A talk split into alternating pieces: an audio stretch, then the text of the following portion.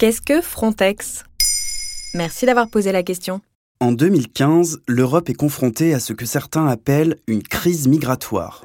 Des personnes tentent de franchir illégalement les frontières de l'UE en traversant la mer Méditerranée. On entend alors beaucoup parler de Frontex, l'agence européenne qui s'occupe des frontières extérieures. Frontex serait à la fois inefficace et responsable de la mort de nombreux migrants en mer. Dans l'Union européenne, les citoyens sont très heureux d'aller et venir, voyager et travailler, passer les frontières en oubliant que celles-ci existent. On parle ici des frontières intérieures de l'Europe. Mais la condition à cette libre circulation, c'est que les frontières extérieures, celles entre pays membres de l'UE et pays non membres, soient strictement contrôlées. Normalement, les pays s'occupent de leurs propres frontières, non?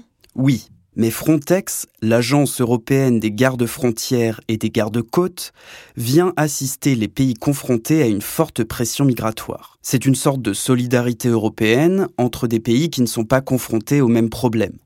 L'agence existe depuis 2004 et est basée à Varsovie. À l'heure actuelle, Frontex ne dispose pas de véritable matériel ou moyens humains. Ce sont les États qui prêtent des bateaux et des hommes à l'agence européenne. Frontex aide à identifier et enregistrer les migrants à leur arrivée. Le directeur exécutif de Frontex, Fabrice Leggeri, note en 2019 qu'il n'y a pas de crise migratoire en Europe. Actuellement, nous ne sommes pas en pleine crise migratoire à nos frontières extérieures, même si bien sûr, nous voyons qu'il existe toujours une pression. Vu que la crise migratoire s'est estompée, ça veut dire que Frontex est efficace? Les facteurs sont nombreux et les avis divergent. Certains élus d'extrême droite accusent Frontex d'être une hôtesse d'accueil pour migrants.